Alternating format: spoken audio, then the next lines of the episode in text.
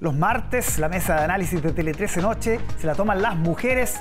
Saludamos a María Emilia Unturraga, académica de la Universidad San Sebastián y vicepresidenta de Evópoli. ¿Cómo estás? Buenas noches. Hola Álvaro, hola Camila. Hola, Camila Miranda, Novo 21 también. No necesita presentación porque es eh, personaje estable a esta altura y también de columnas de los diarios. Bienvenidas ambas. ¿ah? Muchas gracias. Que estén muy bien. Oye, partamos con el tema del acuerdo constitucional tiene varios nudos, incluso hablando ayer con algunos eh, representantes de los partidos, la paridad para muchos ha sido complejo de establecer en su implementación. ¿Cómo estás viendo eso, Camila? Bueno, lo que pasa es que como este es el diseño de elección que replica los mecanismos del Senado y el Senado elige pocos, digamos, cupos por las distintas regiones, efectivamente hay listas que son de dos personas, de tres personas, de cinco personas, entonces eso es un ejercicio distinto respecto a la aplicación de la paridad si uno espera que así como participen igual cantidad de mujeres y hombres en la posibilidad de ser electo, también compongan el órgano, es decir, la paridad de salida. En ese sentido me preocupan algunos argumentos que tienen que plantean que es pernicioso, ¿cierto?, para la expresión ciudadana que se apliquen en esos contextos la paridad. Si yo me pregunto, ¿es pernicioso que participemos las mujeres en igualdad de condiciones en el proceso electoral? Entonces, efectivamente aquí hay que trabajar un diseño distinto al proceso de la convención constitucional, porque las reglas electorales son diferentes, pero creo que hay que resguardar ese elemento que le impuso también un carácter distinto a todos los procesos institucionales de ahora en adelante, o sea, de ese momento en adelante, que ya parece ser un estado en distintos órganos, en el mundo empresarial también. Entonces, yo creo que sería un problema retroceder en esa materia y aquí hay que ajustar los mecanismos para que quede efectivamente equilibrado. Y quizás yéndome allá a los nudos, me parece que hay nudos que tienen que ver con cosas fáciles de resolver, que es, por ejemplo, la fecha que entiendo que se estaba planteando ahora que fuera o el 7, de mayo y si no ya es el 26 de mayo porque la propuesta era el 14 y es el día, de, la madre. entonces comprendamos que complicado ir a votar, sobre todo una votación que va a ser obligatoria. Entonces creo que esos son fáciles de resolver, pero efectivamente hay otras conversaciones que tienen que ver con elementos que no quedan suficientemente precisados en la, en la propuesta de reforma constitucional y otros que también a, partir de un análisis más profundo de lo acordado también levantan dudas. En mi parecer, por ahí... Vamos a ir a eso para profundizar, para partir con María respecto a estos eh, a los problemas que se han presentado sobre la paridad. Ayer, por ejemplo, la senadora Luce Bensberg, la vicepresidenta del Senado, decía, no queremos llegar a, que se meta mano la urna, queremos mantener el espíritu, el criterio de paridad, pero eh, muchas veces, de acuerdo a las simulaciones que se hacen, se podría llegar a eso. ¿Cómo lo ven desde Opel? Bueno, yo creo que tal como decía Camila, tenemos que aprender de lo que ya vivimos en el primer proceso, pero también mantener aquellas cosas que queremos como sociedad, eh, que continúen siendo parte de nuestra forma eh, de decidir cosas importantes en el país como es la paridad. Eh, yo creo que eh, este acuerdo tan relevante que eh, suscribimos una gran cantidad, la gran mayoría de, las posiciones políticas, requiere estos ajustes que está justamente en el Congreso conversándose hoy día, pero que requiere respetar las 12 bases que nos hemos puesto, entendiendo que no partimos desde cero. Ya avanzamos en un proceso que fracasó, creo que como todo proceso necesita ser revisado y avanzar desde ahí. Eh, desde lo aprendido. Y es desde esa forma es que hemos convenido menor tiempo, menores menor cantidad de personas, eh, sí, continuar con la participación, por supuesto, pero también con algún eh, nivel de participación de expertos. Y eso que son este acuerdo que nos da este marco, que además tiene estas bases, estas 12 bases que hemos acordado, eh, requieren estos ajustes, hay que flexibilizar para los ajustes, para precisiones, para que estemos todos claros para el, para el proceso, pero que no vayamos a cuestionar estos acuerdos acuerdos que ya hemos tomado, entendiendo que ya aprendimos de este proceso. ¿Hay espacio, María Emilia, para eh, hacer cambios ya a esta altura del partido?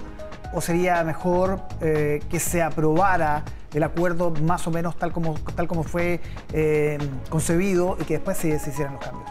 ya está el acuerdo, el acuerdo ya está y justamente estas indicaciones se hacen cargo de algunas partes de qué va a pasar eh, si es que se rechaza, algunas dudas eh, que pueden surgir dentro de este acuerdo, pero que no van en el corazón de lo acordado, sino más bien en la forma, en las fechas, como decía Camila, eh, y en las cosas que puedan surgir en esta conversación, pero que no vayan al corazón de, de lo ya convenido. Los chilenos y chilenas queremos eh, una nueva constitución, eso ya eh, no cabe ninguna duda, y queremos que esto sea un proceso corto. Y por eso necesitamos disminuir esa incertidumbre de estos procesos que empiezan a alargarse, de cuestionamiento, que después, eh, a medida que va a empezar el proceso, pueden ir resolviéndose con la participación de todos los actores que sean electos y, los especialistas para ello. Camila, retomo los nudos que estabas enunciando y considerando además que esto en sectores del, oficialismo, el Partido Comunista, en comunes, hay cosas que definitivamente no están cómodos con cómo se consiguió el acuerdo. A ver, yo creo que hay que hacer aquí dos ejercicios. El primero es con los elementos ya acordados, que son estos tres órganos. Revisarlos también con detalle permite adelantarse a situaciones que puedan ocurrir porque el acuerdo, de hecho en esto es su generis, señala que la conformación de los órganos que no son electos dependen de las fuerzas políticas existentes en el Congreso, que eso para mí es su generis en una reforma constitucional, ¿cierto? Porque es distinto en un diálogo político, pero un artículo que diga eso eh, me parece su generis, pero en ese sentido uno puede hacer proyecciones de cómo quedarían compuestos los órganos porque quienes los nombra hoy día están en las distintas posiciones. Entonces, si uno hace ese ejercicio y quiere, por ejemplo, un órgano arbitral que arbitre y no se inmiscuye cuya en las decisiones, a mi parecer ahí hay que ajustar quórum, porque lo contrario se transforma en un órgano que actúa mucho más activo en el proceso constituyente y si el objetivo es que vele por las 12 bases constitucionales, se pervierte ese objetivo. Claro, tú planteas en una entrevista árbitro o actor, definitivamente. Efectivamente, y creo que en el caso de las y los expertos también es prudente terminar de resolver los equilibrios, es decir, trabaja la comisión experta con el Consejo Constitucional en igualdad de condiciones,